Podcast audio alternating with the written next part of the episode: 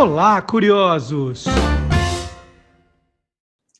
Boa noite, curioso! Boa noite, curiosa! Hoje, noite de quinta-feira, é a noite daquele papo gostoso com o Magalhães Júnior. Boa noite, Magalhães!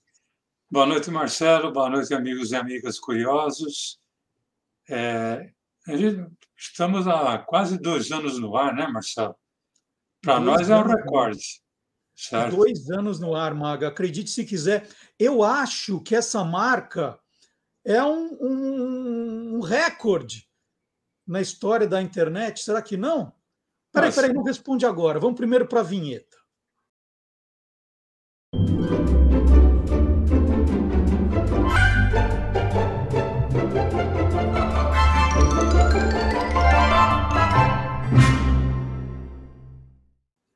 Bom, eu não sei se é um recorde, né? Mas de repente pode ser uma Record.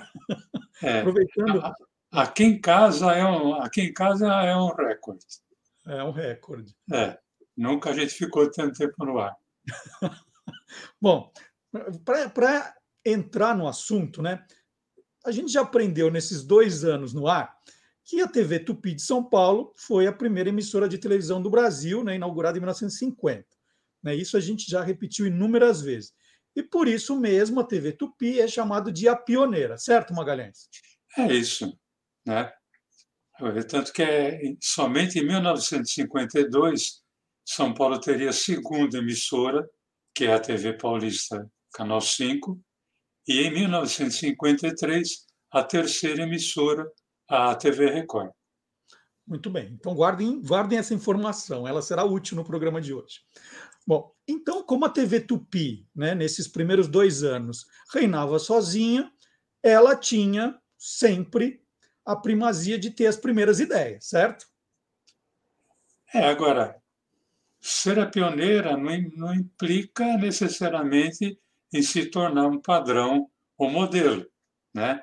principalmente porque na segunda metade dos anos 1950, a TV Record apresentou muita criatividade e até ousadia, apesar de ter sido a última emissora da década a ser criada aqui em São Paulo. Muito bem. E baseado em tudo isso, qual é a conclusão que nós tiramos, Maga, para o programa de hoje? Olha, Marcelo, na, na verdade, eu estava pesquisando algumas coisas e eu percebi que a TV Record uma parte dela eu assisti, mas uma boa parte não, no, nos anos 1950, ela, ela teve uma vida própria. E como é que eu descobri isso? Quando eu falo vida própria, assim, ela não foi um papel carbono da TV Tupi, né? Porque, na, na verdade, tudo começou, como sempre, quando eu estava fazendo uma pesquisa. Eu queria saber qual foi a primeira mesa redonda de esporte da televisão brasileira. Uhum. Para mim estava claro que seria na TV Tupi, porque, como você falou, ela foi a pioneira. Eu não encontrei a primeira mesa redonda esportiva na TV Tupi. Eu encontrei, talvez, o primeiro programa esportivo, 6 de março de 1951, o programa chamava-se Vídeo Esportivo. Era apresentado e produzido por Rui Rezende e Aurélio Campos. Agora, a primeira mesa redonda, numa forma geral, ela teve um anúncio no jornal Diário da Noite em 22 de outubro de 1951. E ela falava que Aurélio Campos iria começar um programa de debate, uma mesa redonda. E realmente isso aconteceu. Aconteceu em 13 de novembro de 1951, tá aí uma, numa edição do Diário da Noite, a estreia no programa chamado Mesa Redonda. O, o programa provavelmente não é o seguinte, eu imagino que seja o terceiro programa, é 24 de novembro de 1951, trazia como assunto da, mesa redonda a ser debatido o divórcio. Estamos falando de 1951. Não era fácil discutir isso, mesmo na televisão, mesmo sendo a pioneira. E quem comandava a mesa redonda era Aurélio Campos, o mediador desse debate televisivo, que depois seria, inclusive, deputado estadual em São Paulo. E Aurélio Campos, eu me lembro aí já, né, de tê-lo visto no final dos anos 50 e boa parte dos anos 1960, mesmo para mim, sendo pré-adolescente, ele tinha uma característica extremamente conservadora. E um dos pouquíssimos, se não único, registro de vídeo que se tem do Aurélio Campos, ele demonstra o seu conservadorismo.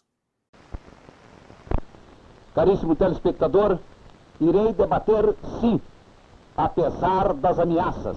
Irei dizer porque combato a pornografia nos teatros brasileiros apenas impulsionada por motivos puramente comerciais. Direi os meus argumentos sim. Não aceito o palavrão, não aceito a discussão, não aceito a provocação, sei aonde quero ir. Quero defender a moral e a família ameaçadas.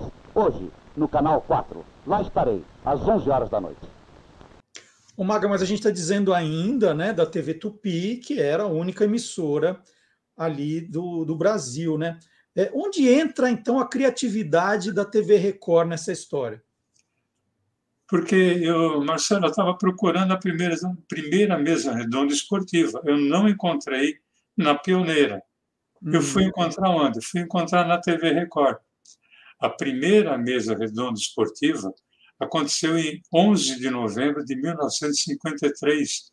Era um programa que já buscava a atenção a respeito da Copa do Mundo que aconteceria no ano seguinte, na Suíça, 1954, comandado por Raul Tabajara.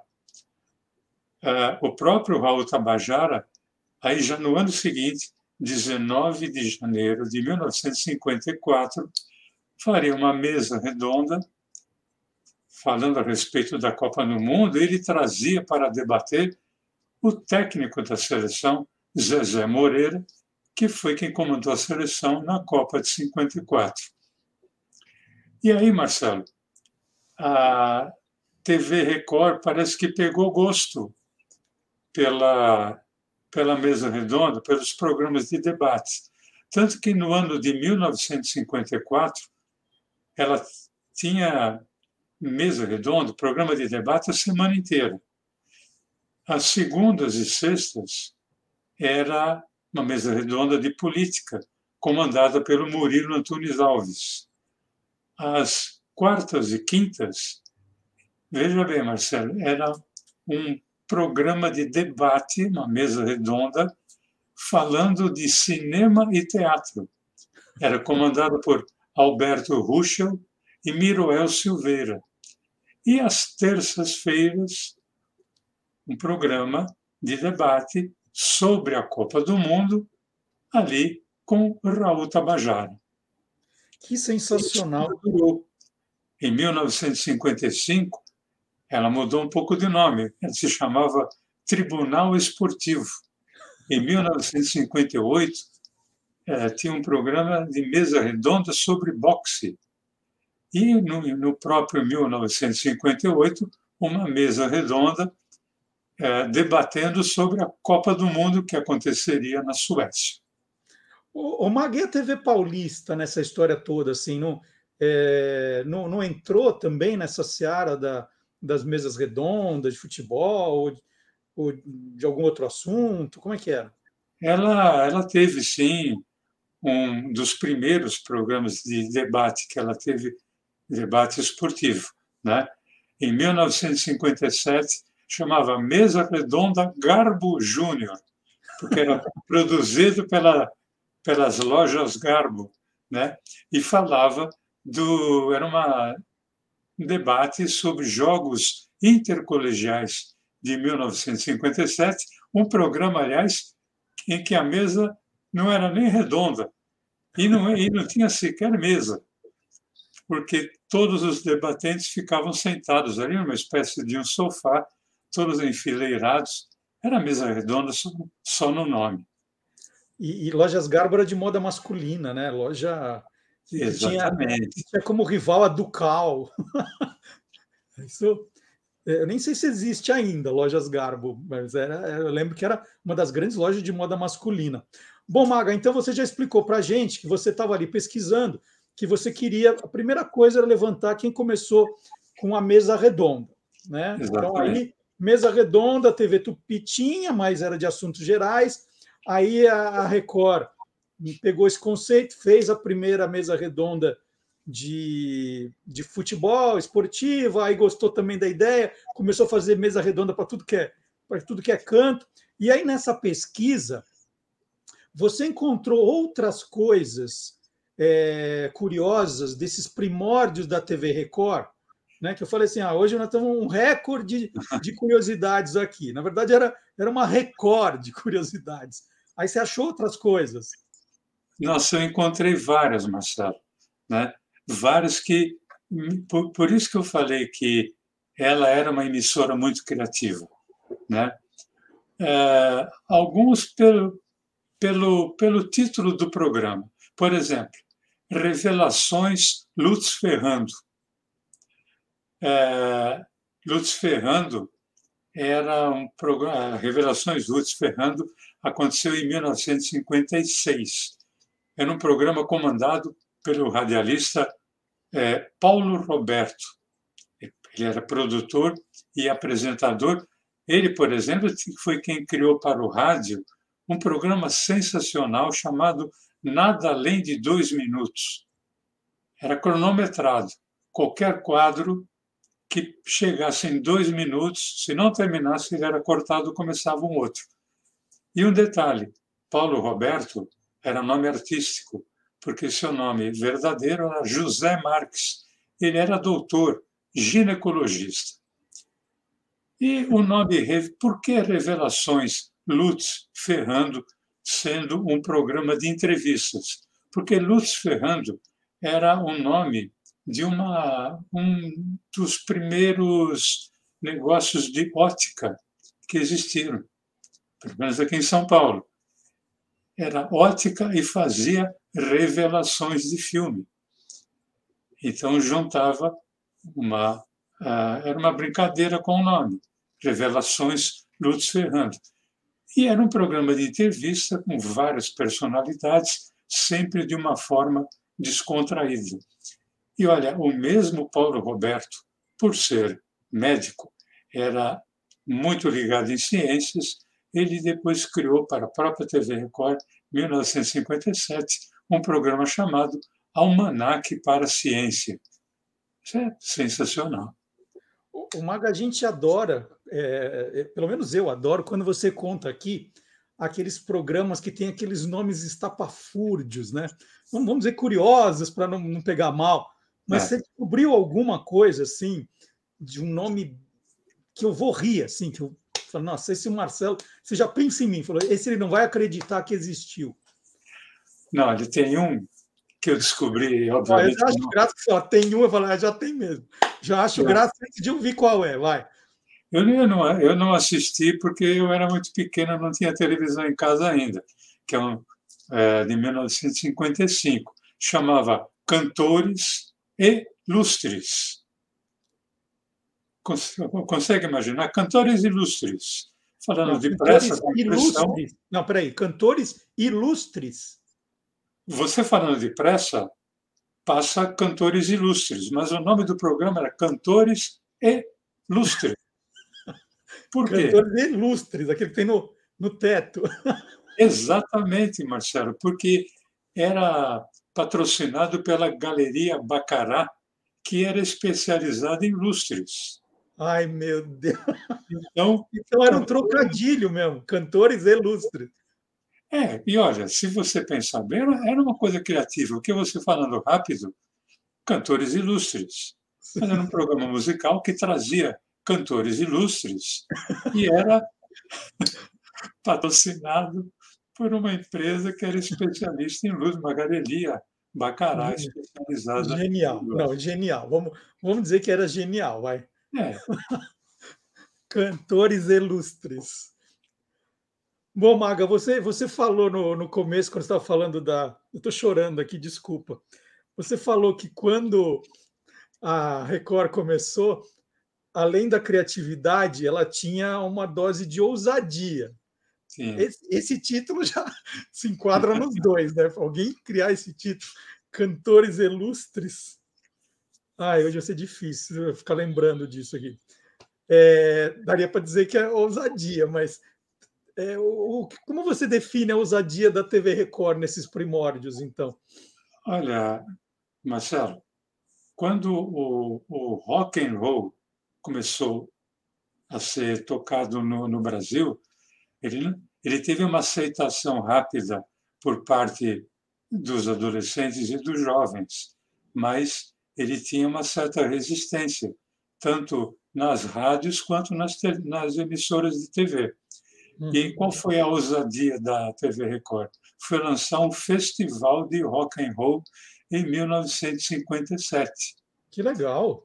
Mas esse festival de rock and roll não era para ver quem tocava melhor, era para ver quem dançava melhor. Era um concurso de dança, na verdade. Uhum. E eu vi que numa das revistas aí que eu encontrei que o festival de rock and roll ele tinha como vamos dizer assim grupo base que tocava era Robledo e seu conjunto e aí eu fui ver que esse programa acontecia todas as sextas-feiras. E era produzido e apresentado por dois radialistas muito ligados ao esporte também. Geraldo Blota, que era irmão do Blota Júnior. O GB, e, né? Ele chama de GB. GB, muito conhecido como GB, e Silvio Luiz, né? O nosso querido Silvio Luiz, olho do lance, olho no lance, né? pelas barbas do profeta, lógico que ele não falava isso naquela época, mas eram eles dois que produziam esse programa que era um concurso de dança para ver quem dançava melhor rock and roll. Era uma ousadia porque era ainda o tipo do, do ritmo musical que era muito ligado ao adolescente e ao jovem mas era uma coisa que a, a TV ainda não estava muito ligada, ela estava muito ligada a, na fase, a, a faixa etária adulta. Né? Tá, havia programas infantis, mas aquela faixa adolescente, jovem e tal, não havia muito programa para elas. Então, a ousadia da, da Record apresentar um festival de rock and roll em pleno 1957. O Maga, você já explicou no programa, só para recapitular aqui para os nossos seguidores, que nesses primórdios as emissoras eram muito mais veiculadoras do que exatamente produtoras, né? Então, os patrocinadores criavam o programa, e aí a gente pega aí o cantores ilustres da, da galeria Bacará, eles, eles tinham a ideia de como divulgar o negócio, criavam um programa e a emissora passava. Né? Baseado nisso, nessas suas pesquisas, você encontrou algum programa que hoje, assim, ele não seria exibido, que foi exibido porque o patrocinador ali bolou, tal, fez, mas que hoje não teria a menor chance? Ah, sim, me encontrei, me chamou muita atenção, porque na época, até pelo menos uns 20 anos atrás, por aí, provavelmente esse programa passaria. E o nome também é interessante: Fumando Espero. O nome do programa é esse. Fumando Espero. Vamos lá, é, do que se trata? Agora, esse programa começou ao ar em junho de 1955 e tem um porquê desse título, Marcelo. Porque Fumando Espero era o título de um tango que, na época, estava em primeiro lugar nas paradas de sucesso. Um, um dos, é, um dos músicos e cantores que gravaram esse tango na época chamava-se Héctor Varela. Teve outras gravações, mas era uma música, é, muito, vamos usar um termo da época, muito em voga, né? Uhum. em 1955. E quem era o patrocinador do Fumando Espero? Era Charutos Suerdick, que era chamado, Marcelo, de o charuto da sorte. Então, olha, hoje, por exemplo, não rolaria na televisão brasileira, pelo menos na TV aberta, acho que nem na, na TV a cabo, um programa é, que tem como patrocínio uma marca de um produto à base de fumo. Né? Uhum. O Fumando Espero, na verdade, era um programa de auditório com distribuição de prêmios. Né? O, o apresentador era o Elian Saldo, e o primeiro programa ele começou é, distribuindo prêmios de até 6 mil cruzeiros. 1955 era muita grana. Depois passou para 12 mil e chegou até 18 mil cruzeiros. Olha! Agora, como, como você bem falou, as emissoras eram veiculadoras. Quem era o detentor dos direitos, vamos dizer assim, vamos dizer assim, do programa, era o patrocinador. Em setembro de 1955, o Fumando Espero passou para a TV Paulista. Ó! Oh. Ó, TV Paulista, Canal 5, ali com um prêmio de é, 18 mil reais e chegou até 30 mil reais. Olha! Olha, não era fácil. E a Record e levou fumo do patrocinador, então. Isso é, tanto é, Marcelo, que foi o primeiro programa na época cujo final foi anunciado no, no jornal. A edição do Diário da Noite, de 17 de novembro de 1955, anunciava o final do programa Fumando Espero, em que o Charuto Swerdick, o Charuto da Sorte, agradecia a todos aqueles que haviam acompanhado o programa. Olha, mas que história! Fumando Espero. E, e, na área de quiz show, que eu adoro, Maga, é um dos tipos de programa que eu mais me prende a atenção, teve alguma descoberta sua aí na, da TV Record nos, nesse início dos anos 1950 aí? Teve, olha, Marcelo, devido ao sucesso do programa O Céu é o Limite na TV Tupi, tanto de São Paulo como do Rio de Janeiro, a TV Record lançou um programa chamado O Dobro ou Nada. Obviamente, o nome já dizia, era aquela forma né, de. Era um quiz, eh, se a pessoa acertasse todas as respostas de um programa, ela tinha direito de voltar na semana seguinte. No caso do Céu é Limite, o programa, ah, o valor do prêmio ia aumentando e a pessoa dizia se continuava ou não. No caso do, do Bronado, o nome já está dizendo. A cada semana, a pessoa que tinha sido vitoriosa na semana anterior voltava e o prêmio era o dobro, mas era o dobro ou nada. Quer dizer, se ele topasse continuar, se ele chegasse ao final daquele programa, ele ganharia o dobro. Mas se ele errasse uma pergunta sequer, ele perderia tudo. Uhum. Mas esse programa tem uma curiosidade. Ele começou, na verdade, se chamando Vamos Quebrar a Banca. Muito Só bom. que ele ficou nesse programa, ele só teve um, porque o, título ele era, vamos dizer assim, negativo, porque pensava-se numa alusão ao jogo do bicho.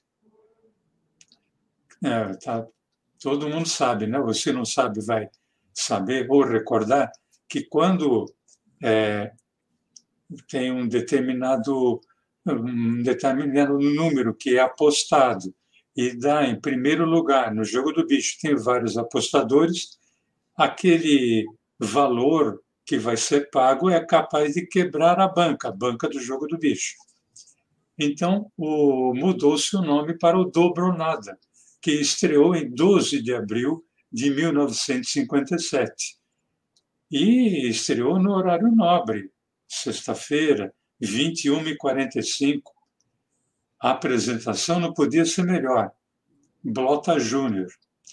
Agora, Marcelo, o que me chamou muito a atenção nesse programa foi quem criava as perguntas.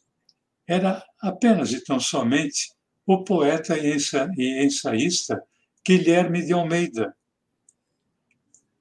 Quem é Guilherme de Almeida? Membro da Academia Brasileira de Letras desde 1933. Uhum.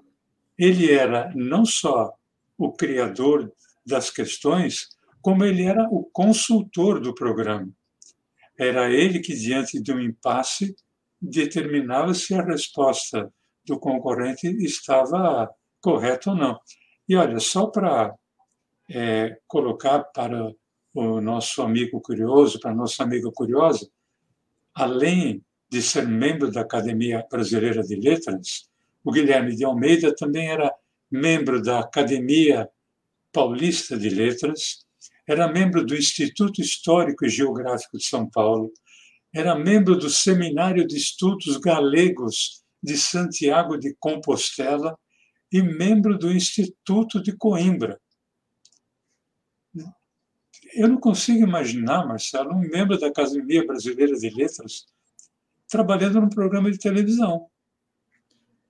Mas o Guilherme de Almeida fez isso e, por isso, o programa o Dobronada era extremamente bem conceituado. E quem foi o primeiro vencedor? Quer dizer, aquele que conseguiu chegar ao final atingindo o prêmio máximo. Foi o jornalista Saulo Ramos, que respondia sobre café. Ele ganhou um prêmio de 512 mil cruzeiros na época, coisa que não era para ninguém botar defeito. Né? Uhum. E Marcelo tem uma outra curiosidade. Quando esse programa foi chegando ao fim, é, eu não posso afirmar, mas é, provavelmente por causa de mudança de patrocinador, o programa mudou de nome. E aí vai vir um nome que você vai adorar. Apostos Sabichões. aí é patrocinado pelo Posto Shell, né? Apostos Sabichões. Ou pelo Posto Esso, é. né? ou pelo Posto Texaco, que tinha na época. O, o Maga, só, só um comentário quando você falou do Guilherme de Almeida, e eu continuo assistindo a esses programas de quiz na televisão, e é muito engraçado, porque nas primeiras rodadas, para o candidato não ser desclassificado logo, eles põem umas perguntas assim que me dá uma vergonha, né? Aquelas primeiras cinco é para o cara já, né, para não sair na primeira, assim. Aí, recentemente, eu estou falando de casos verídicos, vem assim, é, qual é a fruta que nasce da macieira? Aí com alternativa, né? Maçã, melancia, uva ou pera, né? É, quanto é 6 vezes 6? Aí vem os números. 12, 18, 36. Assim, gente, desse, o cara que faz essas, as primeiras, ele deve morrer de vergonha, né? E aí depois começa a dar uma pioradinha, tá? mas as primeiras, com certeza, o Guilherme de Almeida não faria. Isso está me parecendo, Marcelo, uma brincadeira que eu fiz na Praça Nossa uma vez, que o personagem queria que ele, ele, ele fazia uma espécie de um quiz para uma moça, né? Então ele falava assim: quem celebrou a primeira missa no Brasil foi Pedro Vaz com a dela, Pedro Vaz com a sua, Pedro Vaz com a nossa, ou Pedro Vaz com a minha. Né? É meio isso, né? É, é meio isso. E, e, já que você falou, bom, eu adorei essa história do Guilherme de Almeida, e era engraçado. Hoje eu estava fazendo uma pesquisa, estava procurando a canção do Expedicionário, e estava lá, Guilherme de Almeida, autor da letra, né? Tem coisas espetaculares do Guilherme de Almeida. Conta mais uma curiosidade, vai. Eu gostei tanto dessa do Guilherme que eu quero, eu quero saber mais alguma do, do programa que teve três nomes, mas o melhor de todos era o Dobronado, eu acho. Aposto sabichões, com certeza não. Então, Marcelo. Os sabichões. Aí, como você falou da, da primeira rodada, né, do primeiro programa, o primeiro programa, o primeiro programa teve quatro concorrentes. Os assuntos foram Segunda Guerra Mundial, Madame Curie, Independência do Brasil e Vida e Obra de Castro Alves. Bom, Nenhum tempo. concorrente passou para o programa seguinte. Maga, para a gente terminar o programa de hoje, vamos fazer uma rodada final, vai? A gente está falando hoje dos primórdios da TV Record, né, anos 1950. É, vamos, vamos terminar com cinco curiosidades da segunda da Record na segunda metade dos anos 1950, vai. Bom, Marcelo, tem nomes que você vai adorar. Por exemplo, em 1955, um quiz, também programa de perguntas e respostas, chamado Mate Essa, patrocinado. Mate Leão. Pelo Mate Ildefonso. Ah, sabia que. Muito bom, muito bom, muito bom. Criativo. Tinha, na, tinha um outro programa, na mesma época, 1955, chamado Use a Cabeça. É, e olha, um programa que era em cadeia. É, TV Record e TV Tupi. O patrocínio era das lojas Pirani, que também era uma loja de departamento, e apresentado pelo Renato Corte Real. Né? Renato Corte Real ainda não era o, o grande nome do, do humor televisivo brasileiro. Em 1955, a TV Record teve um programa que eh, foi a apresentação de prática de ilusionismo com o professor Weisman. E esse professor Weisman, ele era assistente psicanalítico da penitenciária de Neves, em Minas Gerais. Quer dizer, não era um programa de mágica, era um programa de ilusionismo feito com alguém que trabalhava numa penitenciária. Ele fazia é, presos aparecerem lá de dentro. Em 1956, o especial Conheça o Avião e Suas Minúcias. Foi um programa feito em externa, com toda uma equipe de externa da TV Record, quando fala equipe de externo, você imagina que tem diretor de imagem, pelo menos dois câmeras, é, operador de áudio, né, uma equipe inteira ali no aeroporto de Congonhas, para mostrar as minúcias de um avião por dentro. É, em 1956, aí um programa de estúdio, mas um programa muito bem humorado, gente que fala sozinha a criação do ah, mesmo. Hoje, hoje, tem um monte de apresentador assim na televisão. Um monte. Uh, tem uns que ficam ali, ó. Se está chovendo na cidade, então, fica horas. E a, a, criação desse programa foi do Oswaldo Molles, o mesmo que criou para o rádio e para a TV História das Malocas, com o Adoniran Barbosa. E eu queria finalizar, Marcelo, com o Teatro Cacilda Becker. Teatro Cacilda Becker. Cacilda Becker, uma das damas do teatro no, no Brasil, levando o teleteatro na, na televisão.